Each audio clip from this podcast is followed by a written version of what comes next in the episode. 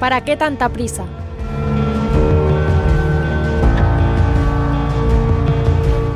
¿Para qué tanta prisa? Preguntas siempre ante la premiante solicitud de esa voz que te llama en lo más profundo de tu alma.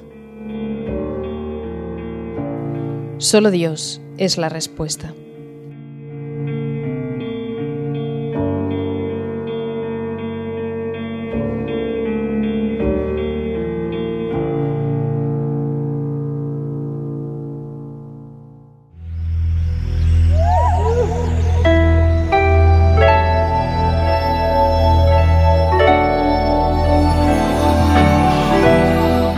8 de agosto, en el Gondolier, camino de Austria. Pasaban las horas lentas y monótonas en aquel tren largo y oscuro que nos llevaba hacia Austria, por Udine y Tarvisio. Nos alejábamos del mar, lo recuerdo como si fuera ahora. Tú, como sueles hacer de vez en cuando, te has puesto los auriculares y te has sumergido en la lectura mientras escuchas tu música favorita. No estás para nadie, has desconectado del mundo. Mira, a mí me gustaría corresponder al Señor, pero cuando contemplo mi vida y mis debilidades y mis miserias y pienso en eso que tú dices, que Dios me llama, a la santidad, solo se me ocurre una cosa, no soy digna. Déjame que te cuente un poco la historia de Moisés. Viene descrita en el Éxodo. Dios le habla desde una zarza ardiente y le ordena que vaya ante el faraón para liberar al pueblo de Israel. ¿Pero qué hace Moisés? Pues lo mismo que tú, se escuda, se escuda en su indignidad y le dice al Señor, ¿quién soy yo para ir al faraón y sacar de Egipto a los israelitas? Y es que Moisés pensaba solo en sus pobres fuerzas, sus excusas parecen razonables. Pero Dios le dice entonces, yo estaré contigo. Y le indica lo que tiene que decir y hacer. Pero Moisés, que es razonable, como tú, le recuerda a Dios que las dificultades no son solo interiores. A veces el ambiente, los otros, plantean situaciones que no sabemos superar. Mira, insiste Moisés, no me van a creer, ni escucharán mi voz, pues dirán, no se te ha parecido Yahvé. Dios hace dos milagros para mostrarle su poder. Convierte su callado en una serpiente y le vuelve leprosa la mano durante un momento. Y le dice, si tampoco te creen estos dos prodigios ni escuchan tu voz, cogerás agua del Nilo y la derramarás en el suelo seco y el agua que hayas cogido del río se convertirá en sangre sobre el suelo seco. Nada de esto le parece suficiente a Moisés, que sigue buscando excusas. También tus excusas se revisten a veces de ese falso sentido común que denota además la ausencia de sentido sobrenatural. Son razonadas sin razones que repites una y otra vez. Pero ¿cómo me puede pedir Dios a mí, que soy tan tímida, una apostolada directa y vibrante? entregarme yo a Dios por entero, pero si estoy a punto de casarme, estoy enamorada, tengo novio desde hace tantísimos años. Es que no soy digna. No te engañes. Mira que Dios le recuerda a Moisés. ¿Y quién ha dado boca al hombre? ¿O quién le hace mudo, sordo, vidente o ciego? ¿Acaso no soy yo, ya ve? Ve pues, y yo estaré en tu boca y te indicaré lo que has de hablar. Confía en Dios si es que te llama. Si Él te ha escogido de entre una infinidad de criaturas para que lleves a cabo una misión concreta, Él te dará las gracias convenientes. No soy digna, dices. Pues los santos no se golpearon el pecho diciendo, no soy digno, no soy digno, para quedarse luego dignamente recostados en su comodidad. No pensaron en su indignidad, sino en el amor de Dios.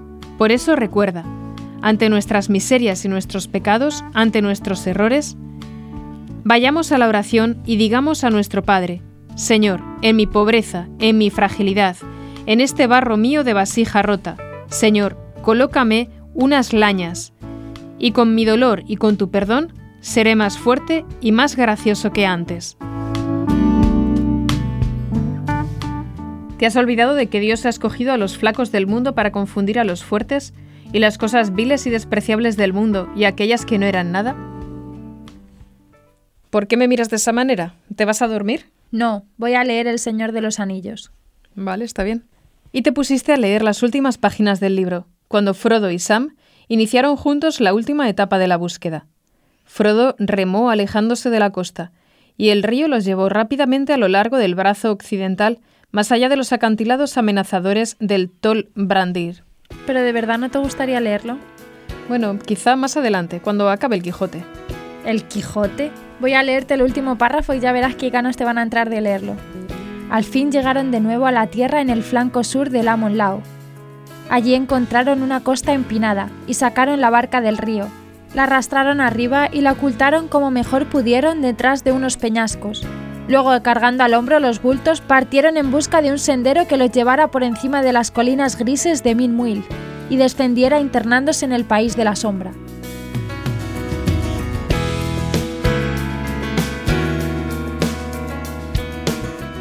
...9 de agosto a las 7 de la mañana.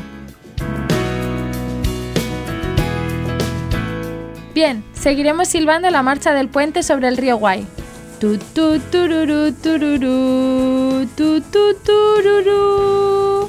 Estás loca, completamente loca. Loca de atar. ¿A quién se le ocurre bajarse de pronto del tren a las 6 de la mañana en una estación desconocida solo porque te ha gustado el paisaje y decir, vámonos a dar una vuelta por los Alpes? Este es el país de las maravillas. Turu, turu, tu, tu, turu, turu, tu, tu, tu. Y yo estoy más loca que tú por seguirte en estas aventuras más disparatadas que las de Don Quijote en Sierra Morena. A este paso no llegaremos a ninguna parte. Además, esta mochila pesa más cada día. ¿Y esperas llegar hoy a Salzburgo? Tú lo resuelves todo rápidamente, todo es muy fácil para ti. Si es muy sencillo, dices, iremos en autostop. Pero ¿quién va a recogernos en estas carreteras de montaña que atraviesan un paisaje maravilloso, eso sí, pero por las que no pasa absolutamente nadie? Estás loca, absolutamente loca, ¿oyes? ¿Y encima te ríes? Pero es que yo también estoy loca por seguirte en estas aventuras. ¿Dónde estamos? ¿En Bagastein? ¿En Bajosheim? ¿En Dorfgastein? Todo me suena lo mismo. Debería de haberme quedado en el tren y haberte dicho, muy bien, bájate, bájate, que yo te espero en Salzburgo. Pero no, aquí me tienes, andando detrás de ti no sé hacia dónde en un lugar que no sé cómo se llama, con una mochila que pesa cada día más y silbando sin parar la marcha del puente sobre el río Kwai.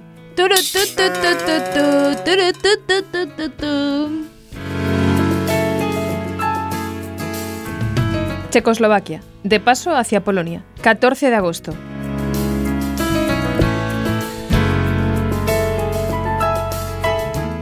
Últimamente nos han pasado tantas y tantas cosas. Ahora os escribo desde Checoslovaquia, en el tren que nos lleva a Polonia, y como hay mucho traqueteo me sale la letra fatal. El viaje sigue estupendamente, salvo algunos pequeños incidentes en Salzburgo, sin ninguna importancia, claro. Viena me ha parecido una ciudad maravillosa, imperial, más de lo que me imaginaba. Salzburgo también está bien, pero no me ha impresionado tanto, no me ha gustado, no sé por qué. Pero Viena me quedaría allí toda la vida, aunque la verdad esto es lo que digo en cada una de las ciudades a las que voy viendo. No os preocupéis, de verdad, no me falta nada. Salvo el sombrero, que lo perdí en Venecia. Ya os contaré, no os preocupéis. Esta mañana estuvimos en misa en la Catedral de San Esteban, donde está Santa María de Pos. ¿Y vosotros qué tal? Llegaremos a Chestokova mañana en la fiesta de la Virgen. Y nada más, os dejo que os ponga unas letritas mi amiga. ¿Y esto es todo lo que le cuentas a tus padres? Pues claro, ¿qué les voy a contar? Como me vieran ahora se asustarían. Y tenías razón. ¿Cómo les ibas a contar el cúmulo de cosas que nos habían sucedido aquellos días en Salzburgo?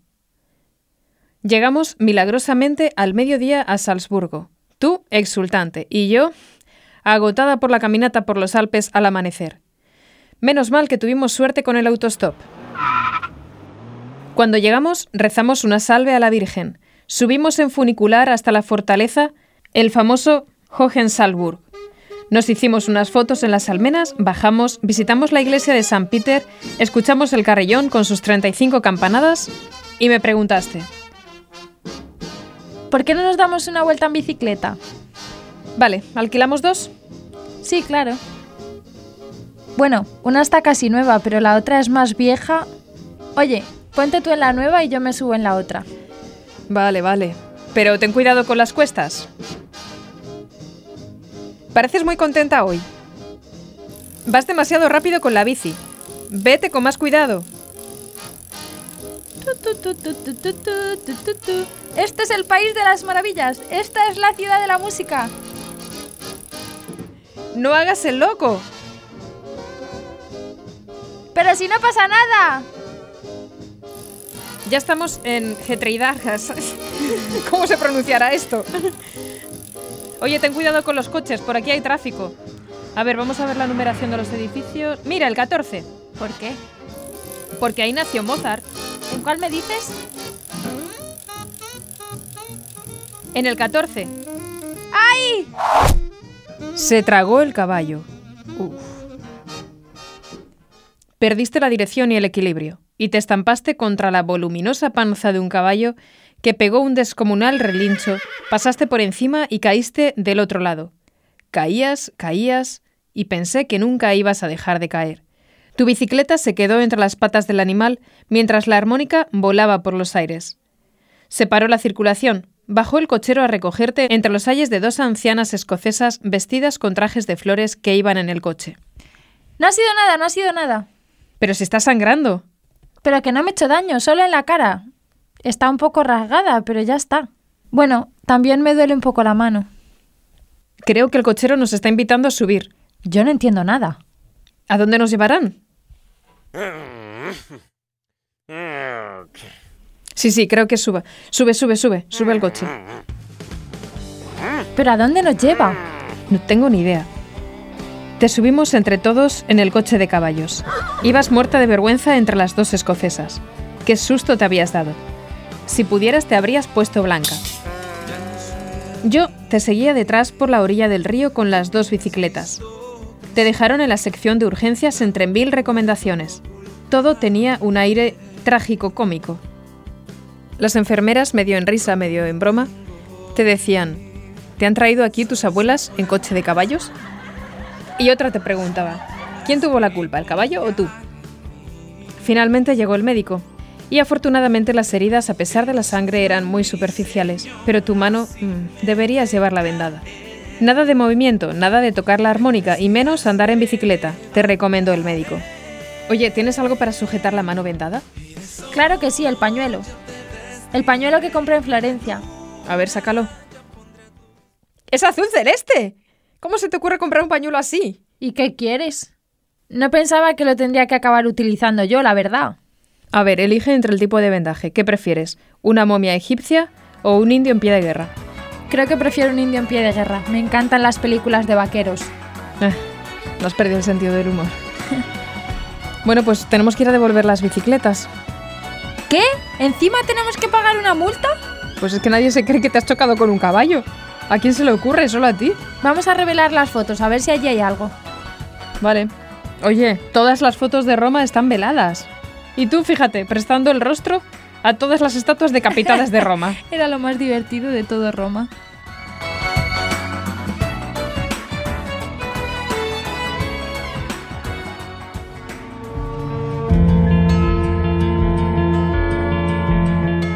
Señor, que tu voz despierte desde tu certeza al que de cansancio se quedó dormido en el camino. Préstame tus brazos para incorporarme nuevo y decidido, para saber que sí se puede, con el mismo brío, y entonces caminaré hacia ti porque sí he creído que siempre se puede, se puede, sí se puede.